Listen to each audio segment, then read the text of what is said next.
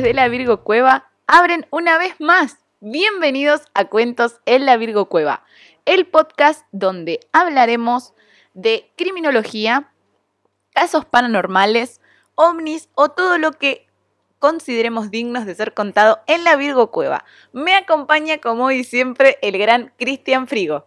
Hola, soy Cristian Frigo y estoy acá para hacer comentarios eh, chistosos, irrelevantes, eh, estúpidos, ¿por qué no?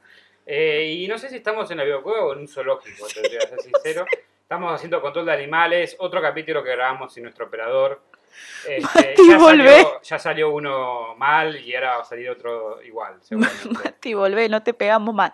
No, bueno, nada, las perras estaban peleando antes de empezar y como estamos solos en la Virgo Cueva, o sea, esto es a la vieja Somos todo. Claro, entonces para que no hagan ruido peleándose, agarramos cada uno a una perra y la perra que tiene Chris encima, que es Winter, eh, tiene ¿qué tiene? ¿Un problema respiratorio, Winter? No, respiratorio no. eh, tiene- nació con hidrocefalia. Bueno, entonces hace ruidos cuando respira. Naturalmente ella los hace. Ah, porque es un shih eso por la raza no tiene hocico. Ah, ok. Y yo tengo a Summer, La que también desconectó una cámara hace un rato.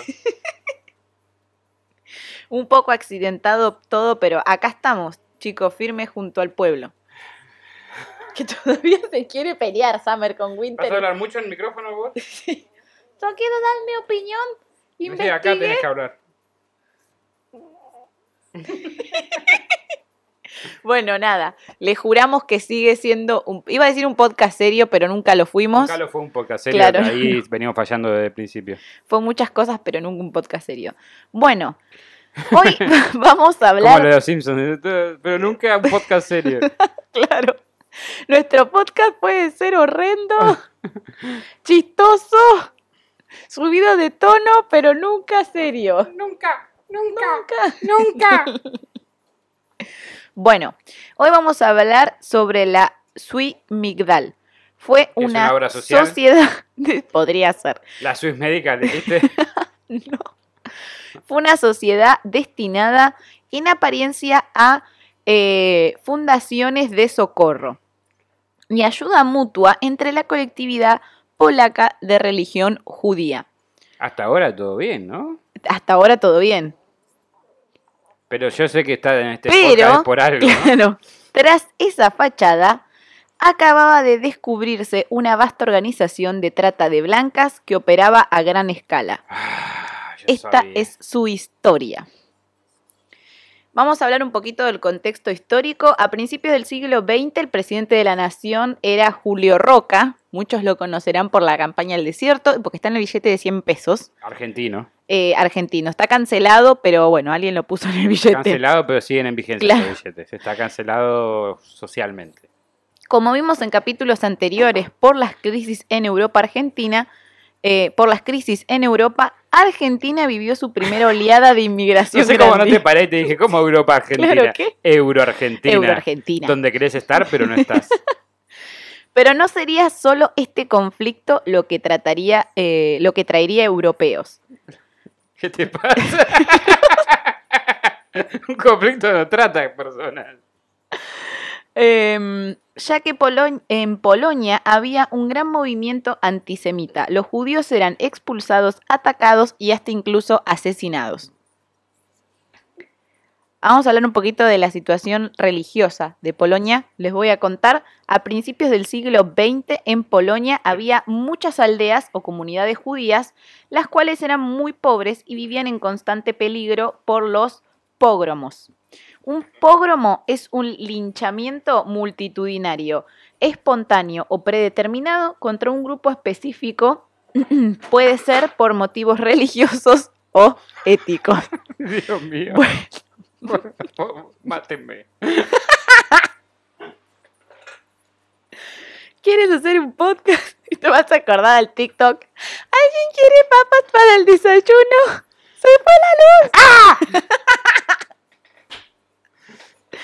Esto dije, esto me hace acordar al podcast y era el TikTok. ¿Qué dijiste de los pólipos? Perdón. Pólipos, Yo tenía un par de intestino. Pogromos, no pólipos, estúpido. Ah, hipódromo. Estúpida. Haberlo dicho antes, donde corren los caballos. No. Dije que pogromos Un pogromo es un linchamiento multitudinario, espontáneo o predeterminado contra un grupo específico. Puede ser por motivos religiosos o étnicos. Está poniendo la perra. Un, un- ¿Para qué la soltaste? Es un Era una evento. pelea ¿Me podés decir, resumiendo, es un evento racista? Sí, sí, básicamente. bueno, sacaste entrada para el podrimo, ¿era? No, Pogromos. El pro- pogromo. ¿Te enteraste del pogromo de hoy a la tarde? Estamos viendo el decorado, no. ¿Cómo dos perras que, que entre las dos no hacen, son así, pueden hacer tanto daño? Tengo miedo. Auxilio. Este va a ser el podcast más accidentado de la historia. ¿Lo escuchas ladrar de fondo? Es como que está escalando el conflicto. Esto es un podromo acá. Para, eh, no, boludo, Es un podromo de razas esto. basta, basta de pelearse. Voy a darles de Va, comer a para. ver si paran. Vamos a hacer un, co- hagamos un corte, boludo. Bueno, ahora sí, con la seriedad que siempre nos representa, podemos seguir hablando de los podromos. Dios mío. Bueno, de los pogromos. Pogromos. Bueno, este, ante esta realidad, los jóvenes polacos aprovechaban cualquier oportunidad para huir de su país en pos de una vida alejada de la pobreza y la persecución peligrosa. Antes de que existiera esta mafia, existió en 1889 el llamado Club de los 40, integrado por Los rufianes 40 principales. Los 40. ¡Ah! ¿Qué ¡Los habíamos- mejores artistas, todos racistas! que habíamos dicho de hacer publicidad gratis. Los 40. Ay, perdón. Ah. Eh, integrado por rufianes judíos para brindarse apoyo mutuo, intercambiar información y compartir estrategias para eludir a las autoridades. Ese sería el nicho y el inicio de la llamada Varsovia. ¡Qué Varsovia esto! En 1906, finalmente se fundó la Sociedad Israelita de Socorros Mutuos Varsovia. Esta fue registrada como una mutual o sociedad para la ayuda de otros polacos judíos que llegaban por una vida mejor a Argentina. Como la Argentina. Fundada por Noé Trauman. No, me tra- no me trauman. Adolfo Soringfeder. Está. Alonso, Alonso Soringede. Ma- Sorin, Soringfeder. Fedor. Ah. Feder. Ah. Marcos Polan, Poslansky, Por lo menos ese tiene nombre, de- ese tiene apellido judío. Hernán Blount, Adolfo Feldman, Libert Selender. No, se estás llama inventando. así. el No, boludo, que se llama así. Liver Cylinder, el, el hígado de cilindro. Hernán Bruschi y Mas Salzman. Salzman, ese también es nombre. de Salesman, judío. ese es vendedor, sí. vendedor, exacto. Salesman. Es vendedor en inglés. Ok. Al mes ¿Cómo se consiguieron... llamaba? Juan, Juan Vendedor. Juan Vendedor, más. Se llamaba más. Más. Más vendedor. El más vendedor. Después dice que hacemos estereotipos. Qué difícil que va a ser este episodio si ya nos estamos riendo de la gente que fundó este horror. Al mes consiguieron la personería jurídica de la provincia de Buenos Aires. No se sabe si se fundó con la idea desde un primer momento de entregar, eh, de entrar en el negocio de la prostitución. De entregar, No, me equivoqué yo. pero qué, qué mal timing. Sí, qué mal timing. O si empezó con ideas o causas nobles y después derivó en eso. Hay escritores e investigadores. ¿Qué? Me cuesta mucho pensar que haya empezado con causa noble y derivó a eso. es como que empezar a salvar el mundo y después a hacer una bomba nuclear plantada, no sé, es una locura. Puede pasar. Eh, hay escritores e investigadores que afirman una cosa y otros afirman otra. Este capítulo tiene mucha controversia. Entre las Eh, perras también se están peleando, una castada de cada lado. Hija de puta. La asociación contaba con una sede oficial en Avellaneda y eh, que era como este donde tenían las cosas blanqueadas, pero su centro de operación estaba en pleno Cava sobre la calle Córdoba al 3000. Este edificio era gigante, con el tiempo contaría con un amplio jardín, una sinagoga, un salón de fiestas, una sala de velatorios y, hab- y habitaciones de alojamientos. Ah, ¿Un telo? No, no, boludo. Habitaciones, en un hotel. para que tipo. duerman, claro. Los rufianes reclutaban a niñas de 13 a 16 años de edad de las pequeñas aldeas o Stelt de Rusia y Polonia para emigrar a América con falsas promesas de trabajar como empleadas domésticas de ricas familias judías, o muchos iban con la historia de que habían triunfado en América, que tenían locales o comercios exitosos y que ahora querían formar una familia y para eso buscaban muchachas de buena familia o muchachas judías. Ok. De esa manera engañaban a muchas de sus víctimas y eran traídas a Buenos Aires engañadas. Como me pasó a mí, cuando salí el, panel, el canal de, de parto, nadie, estaba engañado. Me dijeron, salí que no estás en Argentina, estás en... ¡Argentina, no! Salí y empecé a llorar. Eh, los padres cansados de los pogromos y la miseria accedían a que sus hijas se fueran, incluso a veces pagando la dote y realizando una pequeña ceremonia. Encima le pagaban. Sí. Respecto a cómo sacarlas del país, la Varsovia tenía contactos en Polonia y en el Estado argentino. Conseguían fácilmente documentos falsos en donde eh, ponerle a sus esposas una mayoría de edad, subirlas a un barco y traerlas a Argentina. La escritora e investigadora El- Elsa Drukarov disiente con la idea de que las jovencitas eran traídas engañadas a la Argentina. Muchas de ellas podían no saber sobre el destino que les deparaba el viaje, pero muchas otras sabían muy bien que ejercían la, la prostitución en América. ¿Por lo menos sabía que venían a Argentina o no sabían el país Sí, sí, sí, tampoco? sabían que venían a Buenos Aires.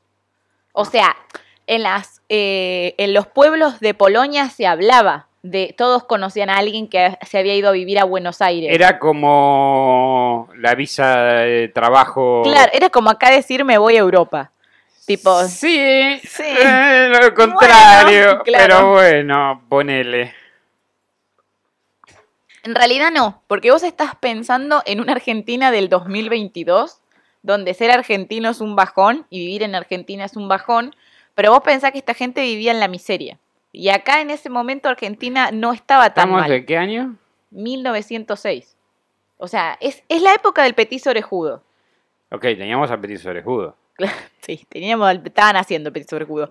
Eh, Estábamos in the making of an assassin. Pero te acordás que en el capítulo del petiso orejudo hablamos también de que había una crisis en Italia y que los italianos y españoles venían para acá. Entonces Sí. fue la primera gran oleada de inmigración que hubo en Argentina porque Argentina era visto como una oportunidad de prosperar. Por y de hecho esa gente prosperaba, no es que no. O sea, realmente era una oportunidad buena venir a En Argentina. esa época te podías comprar un departamento. Increíblemente. Eh, o sea, aunque usted no lo crea, en algún momento este país fue muy Y conveniente. podías trabajar de farolero. Sí, de farolero. Em, Falol, farolero. Farolero. Ay, no, puedo decir esa palabra. Madre. Me- tu cámara me pone como, baja, ¿por qué estás tan arriba? Porque no quería que se me vea el bulto. Ahora te corté la cabeza. Ahora me cortaste el bulto. ¿Qué dice, señor? Este, mm, Está todo muy raro. Mati, volvé. Sí, Eh, le mandamos un saludo a Mati, que se nuestro recupere, operador, se que recupere se recupere pronto. pronto, o por no Dios. cobra. Este.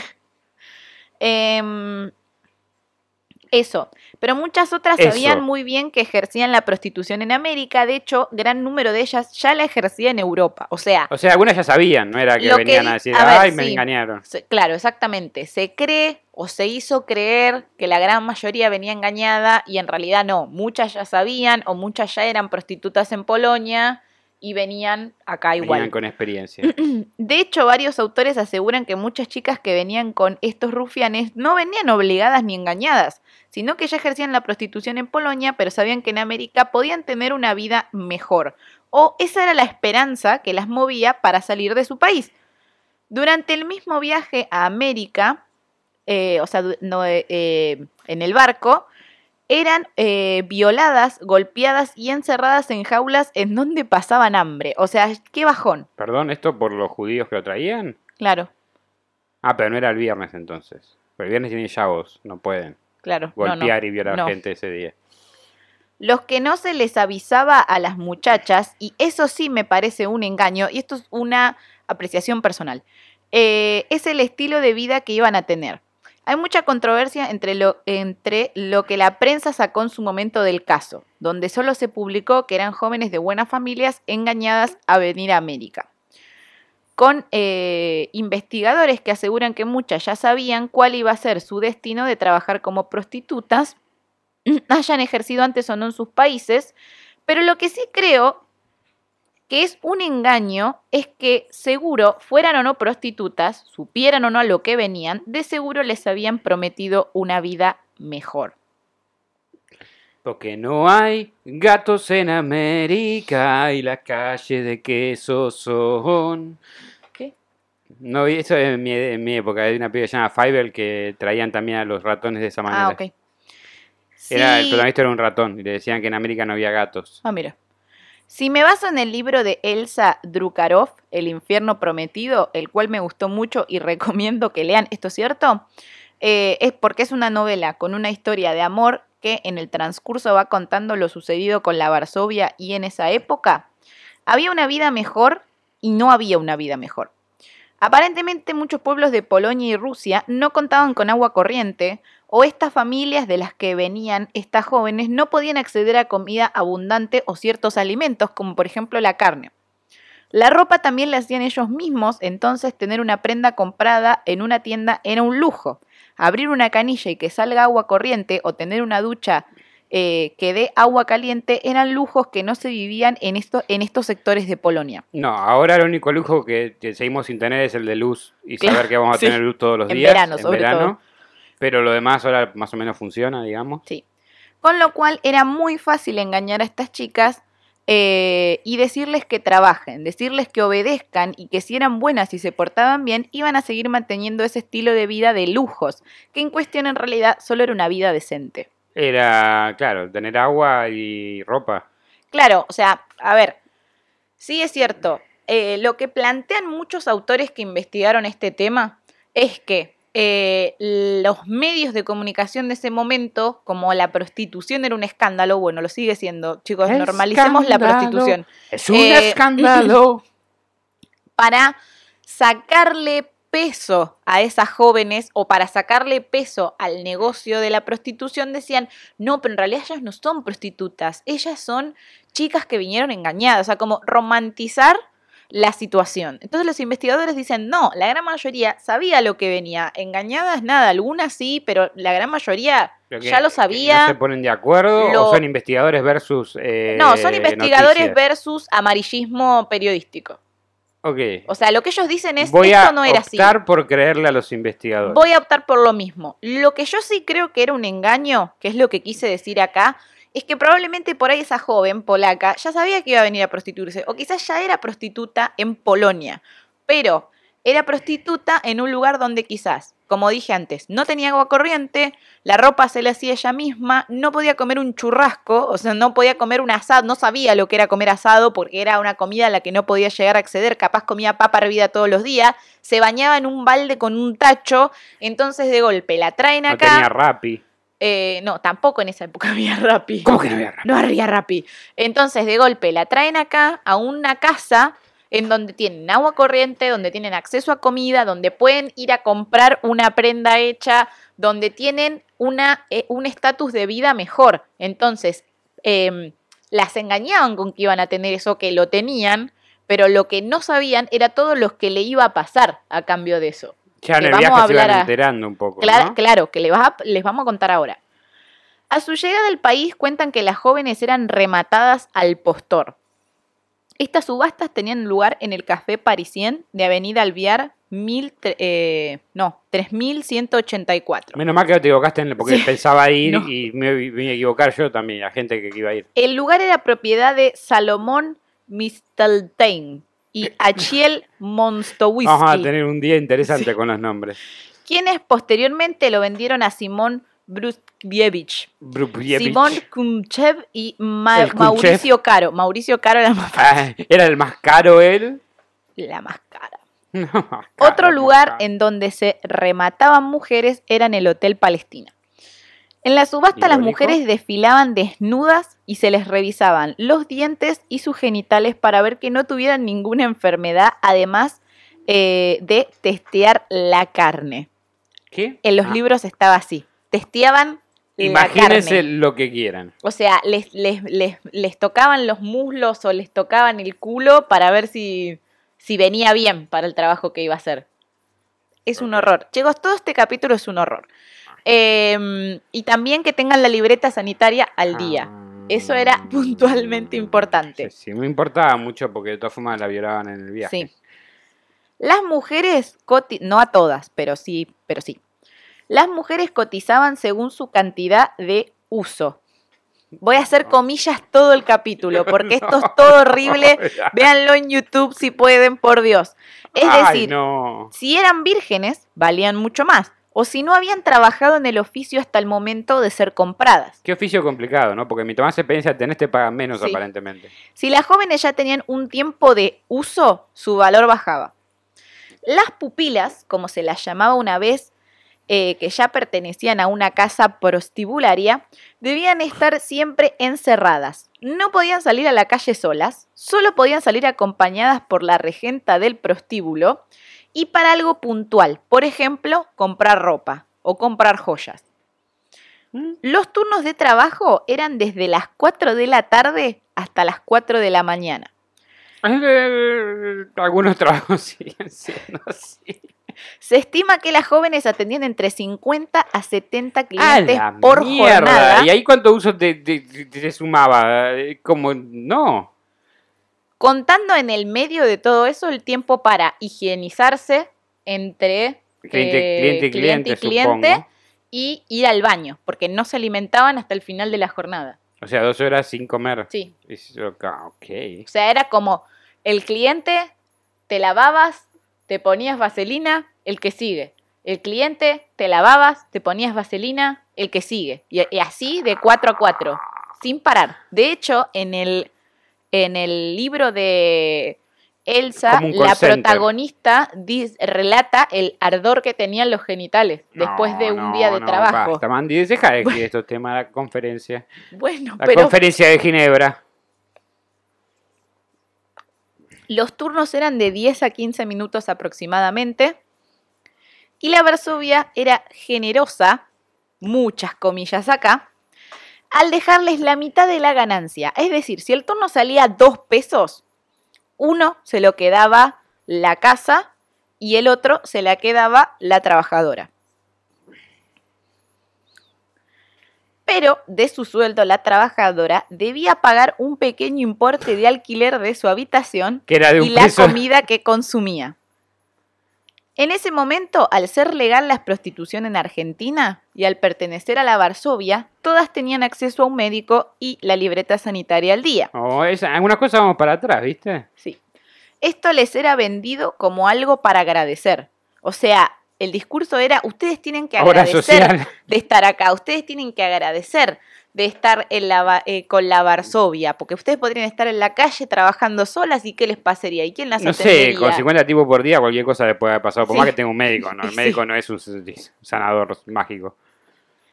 Era obvio que ninguna podía decidir irse por sus propios medios. Además, al ser extranjeras, muchas no manejaban el idioma y tampoco se las impulsaba a manejarlo. Era como, no, ¿para qué querés aprender castellano?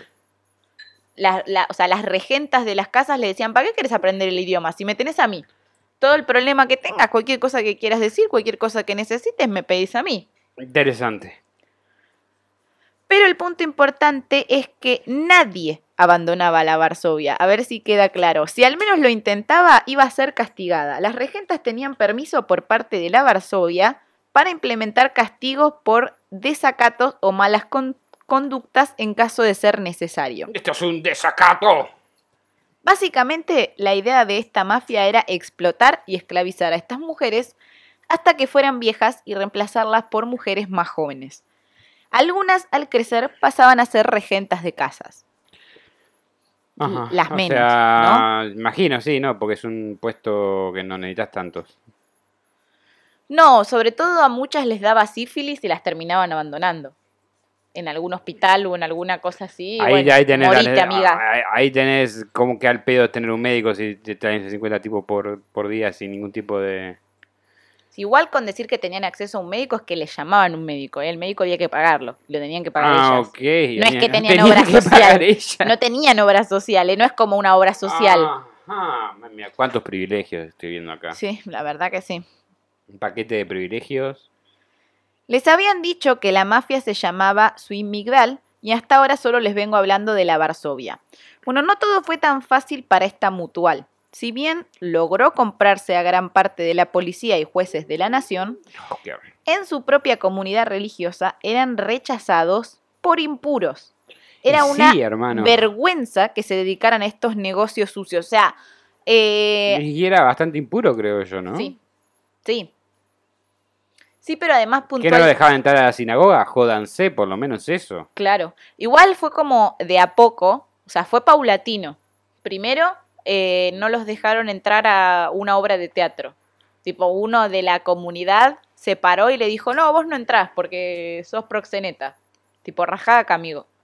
Y de a poco, y, y lo que hacían muchos de los asociados de la Varsovia era dar donaciones recontra grandes a la comunidad, a las sinagogas, Para que lo acepten. para que los acepten. Pero aún así todo de a poco lo fueron expulsando hasta que los expulsaron completamente.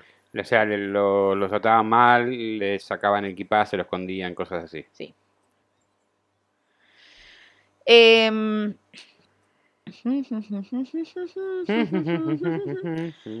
por las que muchos afiliados de la mutual hicieron, esto ya lo conté, y así, eh, fueron rechazados y O vetados. de sea, esta es la misma religión que no deja que las mujeres eh, anden con el pelo suelto porque es impuro. Sí. Ok, solamente quería aclarar eso. De hecho, se les negó el sacro entierro. Es por esto que hicieron su propia sinagoga y que además... Su propia religión. No, no, siguieron con la religión, pero en Avellaneda hicieron su propio cementerio, el cual todavía existe, se puede visitar, es privado, hoy por hoy es parte del partido de Avellaneda. Me encanta que aparte es, es obvio que es para ellos y no para ninguna de estas chicas que murieron seguramente trabajando ahí. No encontré nada sobre eso, busqué si las, enter- Nah, si las enterraban o no. no, En mí no, no creo. Anda, anda a saber, anda a saber. Eh, bueno, sí. Como si la expulsión de su comunidad no fuese poco, en 1885 Pobrecitos. se formó una asociación judeocristiana argentina llamada Asociación para la Protección de Mujeres y Niñas. Muy bien. Las- eh, estas- esta asociación lo que hacía era eh, tratar de evitar que las mujeres llegaran a Buenos Aires. O sea, ayudar a las que estaban acá ya. eh, es que no podían ayudarlas. Ok, ¿cómo evitaban que llegaran a Buenos Aires? Tenían eh, un permiso en el cual podían eh, subirse al barco antes de que bajaran y pedirle los documentos a, por ejemplo, no sé, una pareja, un chabón y una mina. El chabón bajaba con la libreta de matrimonio, con la libreta de casamiento. Pero Entonces no venían solas las decía, mujeres. no, Ve- ¿Venían con sus maridos igual trabajaban de eso? no me estás prestando atención.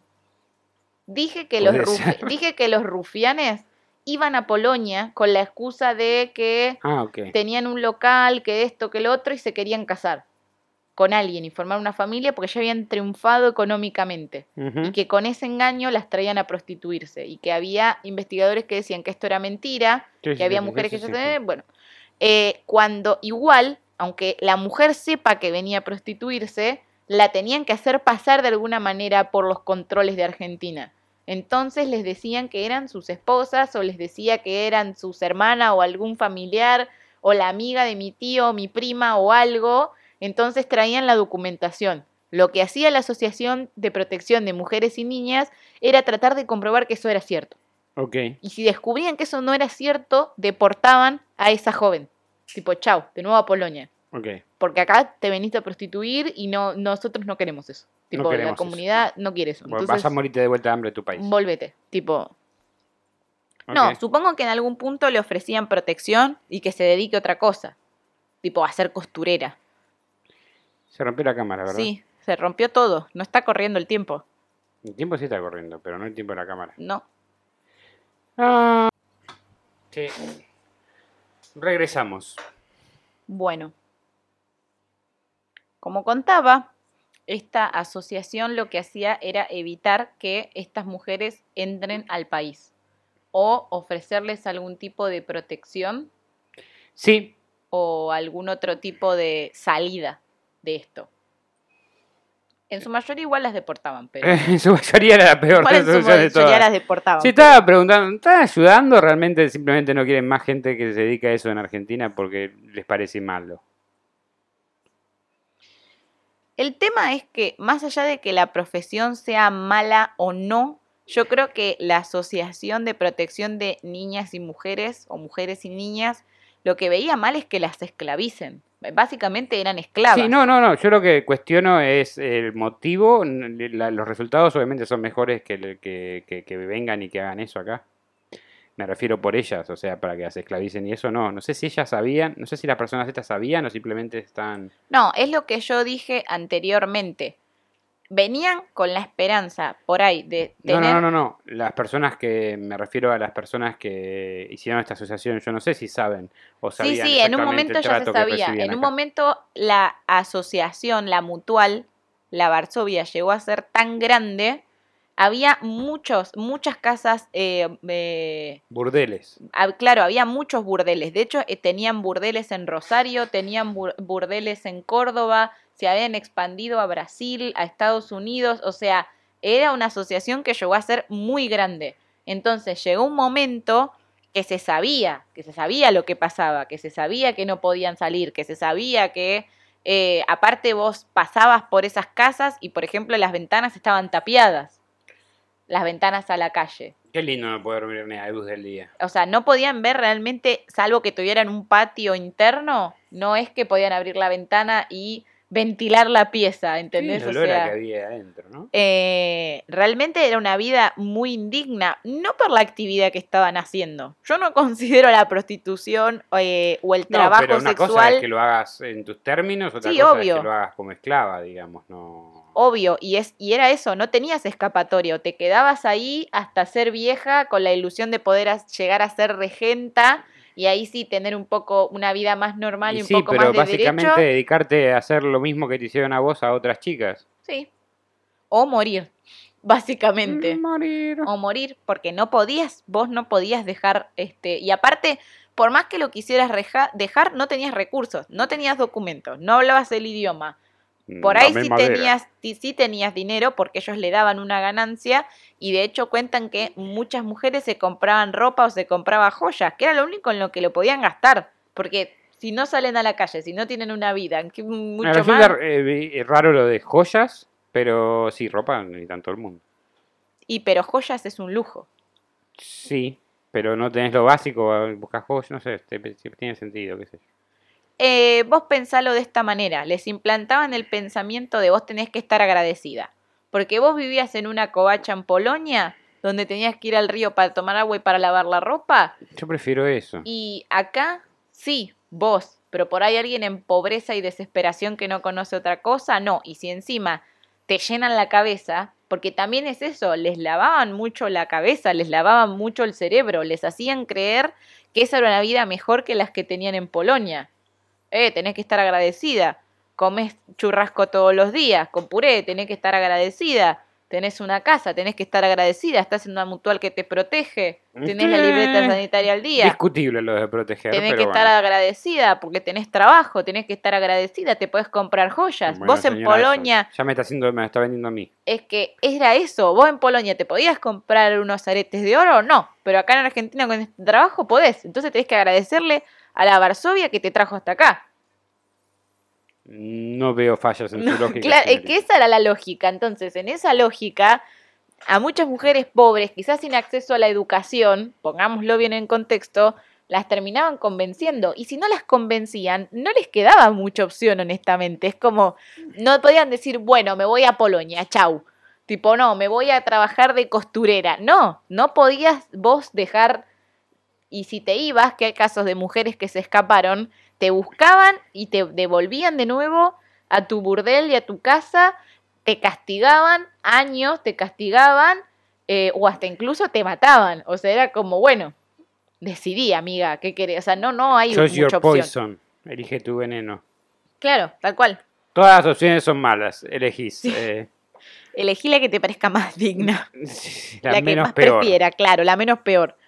Em, este, también esta asociación mandaba reiteradas inspecciones a la Varsovia y querían eh, salvar eh, este, Pensé que iba a mandar, eh, mandaba clientes, los maridos de estas mujeres estaban haciendo esto. No, no, querían, este, ha- hacían inspecciones para que las autoridades descubran lo que estaba pasando y no solamente querían salvar mujeres que no tenían la posibilidad de ser salvadas porque la mutual estaba metida en todos lados, tenía a la policía y a la justicia comprada, sino que también querían que la mutual deje de existir.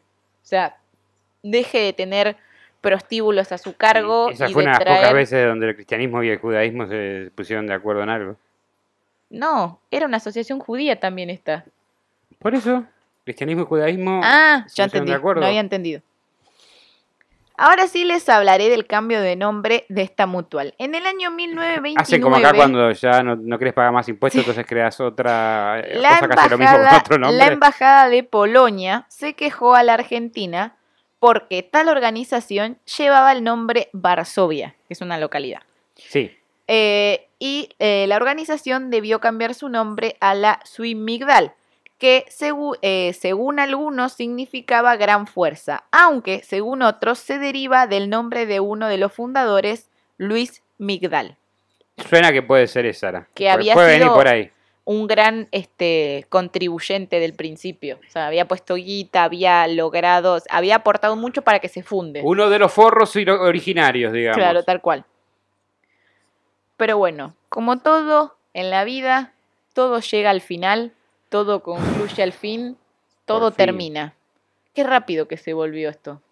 ¿Sí? Sí. Yo, yo, eh, eh, eh, ¿Esto qué? Fue menos sufrimiento que Colonia Dignidad, siento yo. Sí, porque fueron dos capítulos de Colonia Dignidad. Perdón. Este capítulo no ayudó tampoco que las perras decidieran hacerme sufrir, que la computadora me decidiera hacer sufrir y que estos tipos decidieran hacer sufrir un montón de mujeres. Y que Mati tenga COVID. Que Mati tenga COVID. Te odio, Mati, te quiero. Vení, volvé. Volve, Mati, por favor. Estamos sufriendo. Estaba pasándola mal, Mati. Mati. ¿Cómo te vas a contagiar de COVID? Ah, porque lo ¿Cómo te atreves? ¿Cómo te atreves? Por cada día te voy a descontar el día. Y después te voy a cobrar el alquiler. Sí, te voy a, vos me vas a tener que pagar a mí estos días. Porque funciona ah, re- y lo traemos acá y lo metemos en una habitación y le damos solamente de comer y para que compre joyas. Claro. Y Eh, solamente puede grabar y tiene que grabar 50 capítulos al día. Sí, el problema es que tenemos que estar nosotros también para eso. Uy, qué paja, ¿no? No, está- no- Me salvaste, Mati. no estaría siendo conveniente. Tu castigo es una No. mierda, boludo. 50 capítulos al día. Nos está- morimos. No nos bien, da la vida, Tampoco hagamos la claro. ridiculez. Eh, El culo se me vuelve cuadrado ya así nomás. ponían un tachito al lado para mear y seguían grabando mientras meaban. Ellos no saben que podemos o no tener pantalones. Nunca nos vieron. No. Es más, podemos ser simplemente torsos flotantes. Porque nunca nos vieron parados, Soy mira. un torso Ah. flotante. ¿A dónde tenemos que ir para hacer humores este guapito? A lo que hemos llegado. Bueno, el punto. Lo bueno es que los volúmenes no están bajos ahora que no está Mati. ¿Viste? ¿Viste? Cuando no- nadie toca los volúmenes, las cosas en ese sentido eh, andan mejor. Bueno, siempre hay algo positivo. No me puedo hacer entender que no toque los volúmenes. Es lo que dice que se queda sordo. Que me chupo un huevo. es un trabajo. Al final Quedarse sordo. Yo le pago el médico, así que. No, se lo paga él, yo lo llamo. Este, ¿qué iba a decir? Ah, ah, me olvidé. La puta madre. Él lo que no sabe es que acá tenemos una perilla donde puede bajar el volumen de su auricular en vez de joder todo el podcast. Vamos a poner en contexto para los que nos están escuchando, porque nosotros no nos olvidamos que hay gente del otro lado. Porque hay gente nueva, porque Sí. hay gente que ya no escucha hace varios programas ya. Hola. Bueno, nosotros tenemos a Mati, que es nuestro operador, que él está escuchando el capítulo desde detrás de cámara con un auricular. Él dice. Normalmente, hoy no. Claro, hoy no. Él dice que gritamos mucho, que puede ser, no voy a decir que no, sobre todo yo, y que se queda sordo. Entonces baja los volúmenes de los micrófonos. Y después Cristian Frigo, cuando edita, se vuelve loco porque los micrófonos están desfasados. Y todos los capítulos le dice, no me bajes el volumen del micrófono. Y todos los capítulos después cuando edita, ¿podés creer que Mati? Aparte, Sí. siempre es lo mismo. No, aparte le digo, me dice, no, porque estoy nivelando los volúmenes. Y yo le digo, pero pone el mismo volumen en los dos, el número 8 o el 7, elegí uno, el que te guste más, y deja ese número. De esa manera está nivelado, quiere decir que son iguales los dos micrófonos. No, pero ustedes de repente gritan, gritamos, ok, bajate el volumen de tu auricular y no te jodemos. No. Él baja los nuestros. Entonces, Es como que cada uno escuche el capítulo y nos llame por teléfono y diga, no, hagan otra, otra versión de capítulo porque en un momento gritaron y me, me molestó. podría pasar. Sí, sabes que no lo vamos a hacer. No lo vamos a hacer. Así chicos. que ni te molestes. Los amamos, gracias, pero no nos pidan cosas que no, no podemos hacer. Y Mati, deja de bajar los volúmenes. Dejalo el volumen y también empezar a grabar eh, el sonido en las cámaras. Y gracias. vení, por favor. Y volvé, Gracias. Gracias. Bueno. Para. Otra interrupción y aquí estamos de nuevo con ustedes. Tararán, dan, dan, dan, Es el capítulo más accidentado de la historia de cuentos. Acá nos damos cuenta lo imprescindible que es Mati. ¿Viste como los capítulos Vamos a hacer un capítulo sobre, me parece. Hubiésemos hecho capítulo sobre. Tenía que haber escrito un capítulo ¿Viste sobre. los capítulos los- esos de dibujitos? Cuando alguien se va para que todos se den lo cuenta lo importante que era esa persona. Bueno, Sí. este es el capítulo, pero versión Mati. Sí. Mati, eh, nada. Te extrañamos. Bueno, en fin. Final de la asociación y Raquel Lieberman. Ahora la vamos a conocer. Rachla Laja Lieberman nació. Raja, Rachla. no, Rachla. Ruchla. Perdón, no sé leer. Ruchla. Ruchla se llamaba.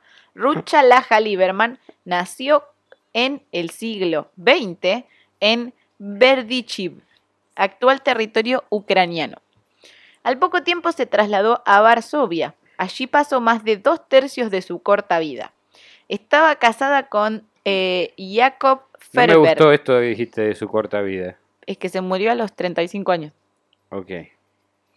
Tenía dos hijos Tenía pequeños. Tenía dos hijos pequeños y decidió seguir a su marido, que había partido un tiempo antes. A su arribo, la familia se dirigió a Tapalque, en la provincia de Buenos Aires. En este pueblo, su cuñada Elke oficiaba de madama de un prostíbulo. Al poco tiempo, la tuberculosis ocasionó la muerte de Jacob. Ruchla, que para ese entonces eh, desde el momento en que entró a Argentina era Raquel, porque se solían traducir los nombres. Di, de Rucha a Raquel. Sí, Sí. no la dejes ir, no la Obvio. dejes ir. Porque, Te lo digo yo. ¿quién es? Raquel. No. Era Violeta igual, no sé Era por qué. Violeta. La hallaste. Vení Raquel es la otra. Vení, esa me Raquel. parece que era esa. Vení con los judíos. Me parece que te equivocaste de Sí, me equivoqué de canción. No me sorprende ya a esta altura. Igual, las dos canciones tienen el mismo tipo de tonada ridícula de la misma época. Me encantó que de Violeta. Raquel pasó ay, te Violeta. dejo mi corazón. Em, La más violeta era ella.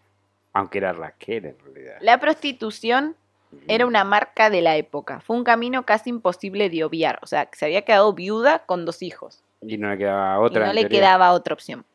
Raquel Lieberman trabajó durante varios años en los prostíbulos de la Suimigdal.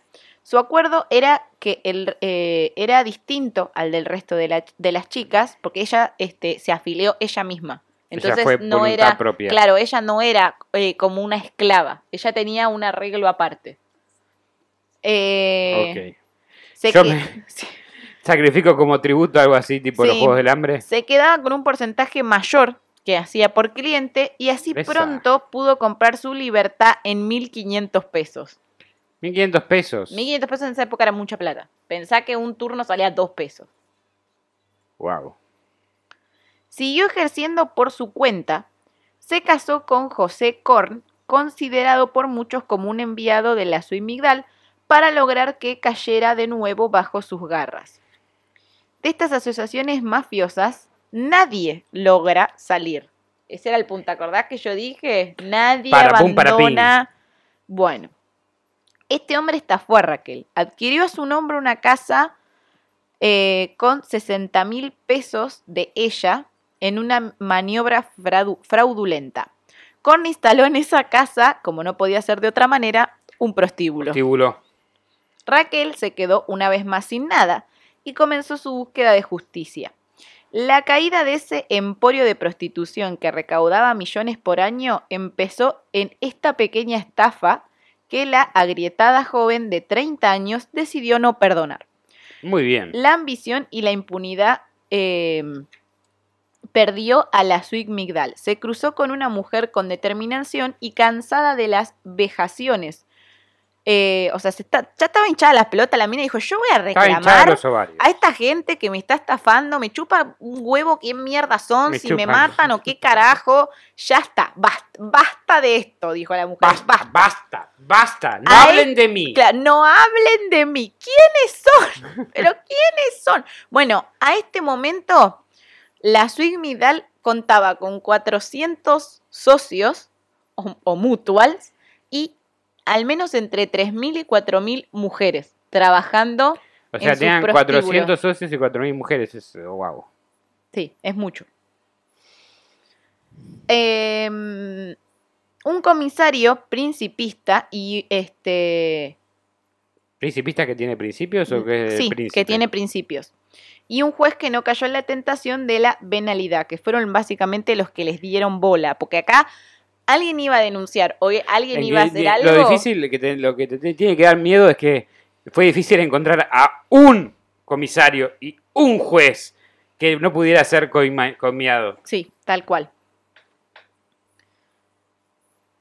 Raquel tenía el mismo destino que las demás polaquitas, entregar su juventud a los rufianes y a los clientes, envejecer prematuramente, hastiarse de la vida y ser reemplazada por otra más joven. Tal vez apenas cinco años más joven que ella, pero sin el desgaste evidente. Sin el rictus de la derrota en la cara, sin las marcas de la explotación en el cuerpo. La mujer reclamó por su dinero. Ese dinero de que logró con su independencia. La paradoja es que logró terminar con la organización de rufianes. Muy bien. Solo porque deseaba recuperar sus ahorros. O sea, Le chupó huevo todo el mundo, el resto de las chicas. Eso no, es lo que le importaba a ella. Lo- Le robaron y quería recuperar sus ahorros. Y da la casualidad que eso hizo que. pero el punto vino así. Ella fue y planteó, bueno, ustedes me estafaron. Me tienen que devolver la plata o darme algo a cambio. Si yo soy regenta de un prostíbulo y vivo bien, lo dejamos acá y acá no pasó nada.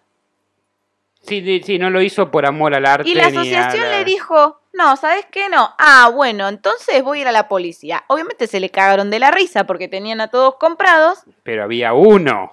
pero había... Un Claro. comisario y un juez que tenían principios en Argentina. Entonces Ciertamente era un país mejor la que ahora. estafa, pero nadie creyó que en la justicia la fueran a escuchar. ¿Quién le prestaría atención a una prostituta polaca? ¿Qué tipo de investigación no podrían detener con unas oportunas ¿Tiene una nariz de payaso? Yo le Eh, prestaría atención claro. si es el caso.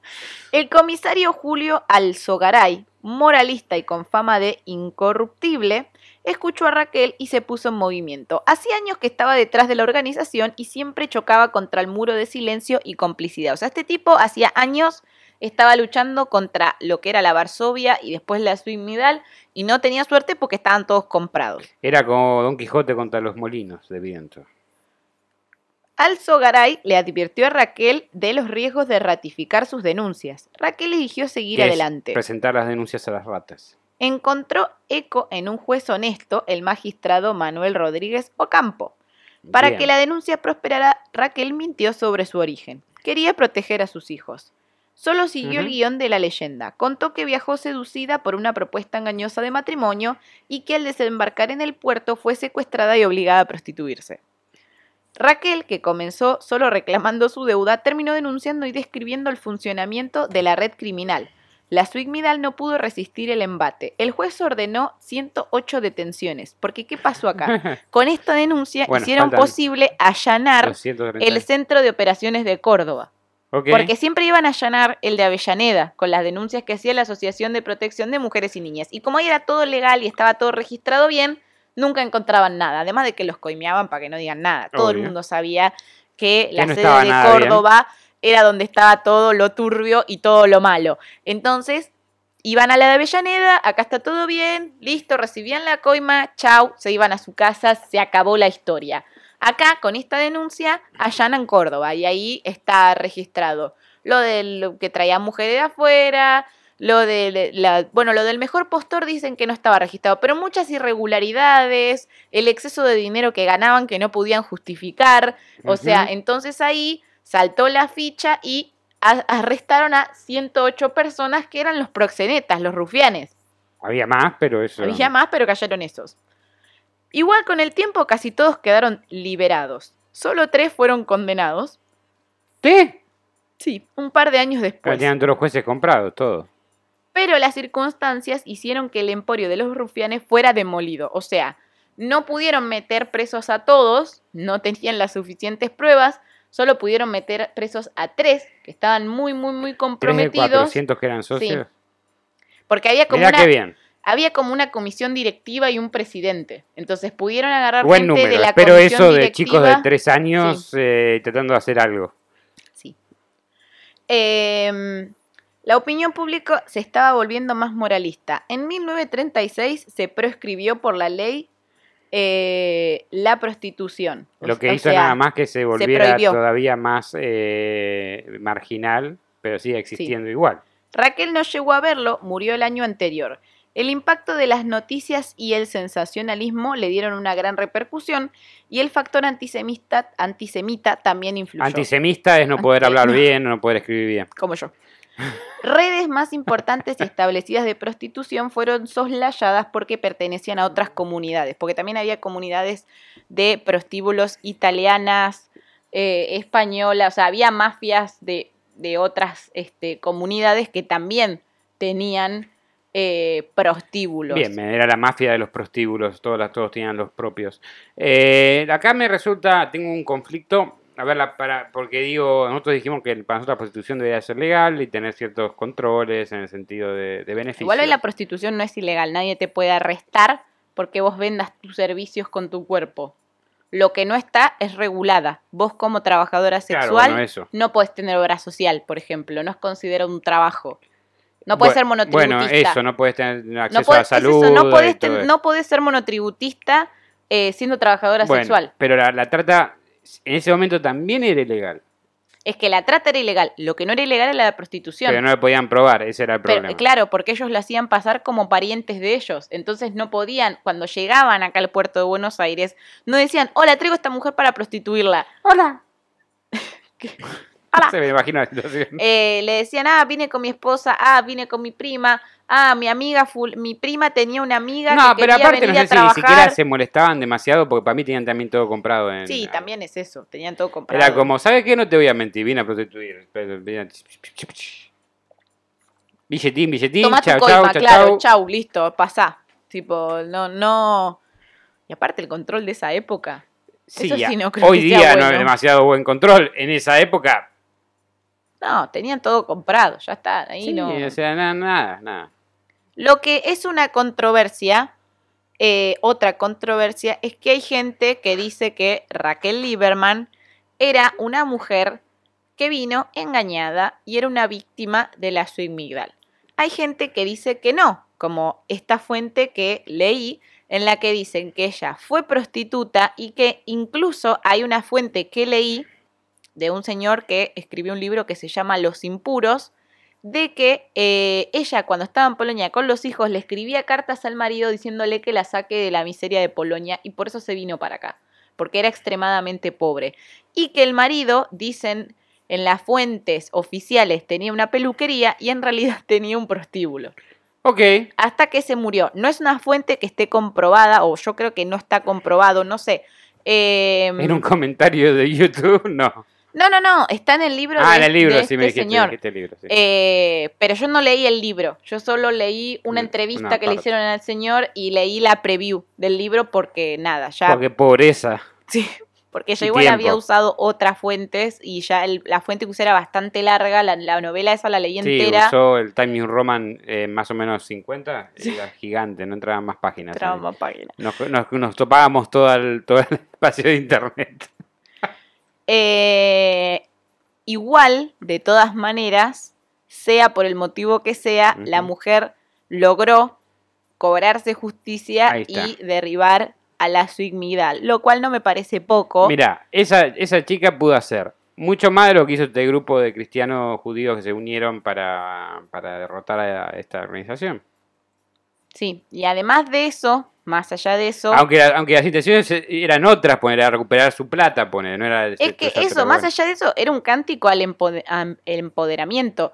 Por más que ella haya pedido un lugar como regenta y se olvidaba de lo que había pasado, la mina eh, fue la única prostituta que se pudo plantar ante la Suic Migdal y salir y comprar su libertad, que era algo que no se acostumbraba, nadie compraba su la libertad. La mayoría compraba joyas y ropa, habíamos dicho. No, no, no era una opción, no era una opción. Lo que pasa es que ella se unió porque ella quiso. Que fue un caso diferente al resto. Que fue un caso diferente al resto. Pero también así como se unió y se desunió cuando quiso, que obviamente ellos no quisieron que se desuna y por eso la engañaron y le robaron, la mina agarró y dijo, ah, sí, vos me robás, listo, chau, te denuncio y la subestimaron. Nunca subestimen a una mujer enojada, menos si hay plata de, por medio. Exactamente eso. Así que nada, esta fue si lo sabrán los del robo del siglo eso. Sí, sí. este, eh, esta fue la historia del día de hoy. Un podcast accidentado. La sufrí este capítulo. La sufrí a, a nivel historia, la sufrí a nivel técnico, eh, Igual siento que lo técnico te distrajo un poco de la historia. Puede ser, puede ser. Menos mal. Agradezco. Si no hubiese sido como un Colonia Dignidad parte 3. Estaría así, sí, sí, sí, sí, estaría mal ahora. Estarías mal, sí. Estoy pensando en todo lo que voy a tener que hacer para que este capítulo tenga coherencia al momento de emitirlo. Y ya eso me preocupa un montón. Sí, pero bueno. Los vamos a dejar por hoy. ¿Por dónde te encontramos, Cristian Frigo? Ahí me encuentran por Instagram como Virgo Frigo o por YouTube o Spotify como Cristian Frigo con CH para escuchar mi disco 373. Mi nombre es Mandy Potter y me encuentran en Instagram, Twitch y YouTube como Mandy Potter. Ok. Ay, al final me quedé como si no ¿Qué es esta? Oh, que se me quedó atragantada. me morí. bueno, eh, tranquila. Estoy bien. Estoy Teníamos que terminar el programa con un ladrido. Sí. sí, obvio, no podía ser de otra manera. Les agradecemos por estar del otro lado. Voy a soplar la vela que da al final a nuestro cuentito. Ah. La vela está oficialmente soplada y este capítulo está oficialmente terminado. Ha terminado. Nos vemos el próximo viernes. Hasta la próxima. Gracias por acompañarnos nuevamente en otra emisión de Cuentos en la Cueva. Si les gustó, no se olviden de suscribirse y darle like. Y si no les gustó, recomiéndenlo para que otra persona también se coma el garrón como ustedes.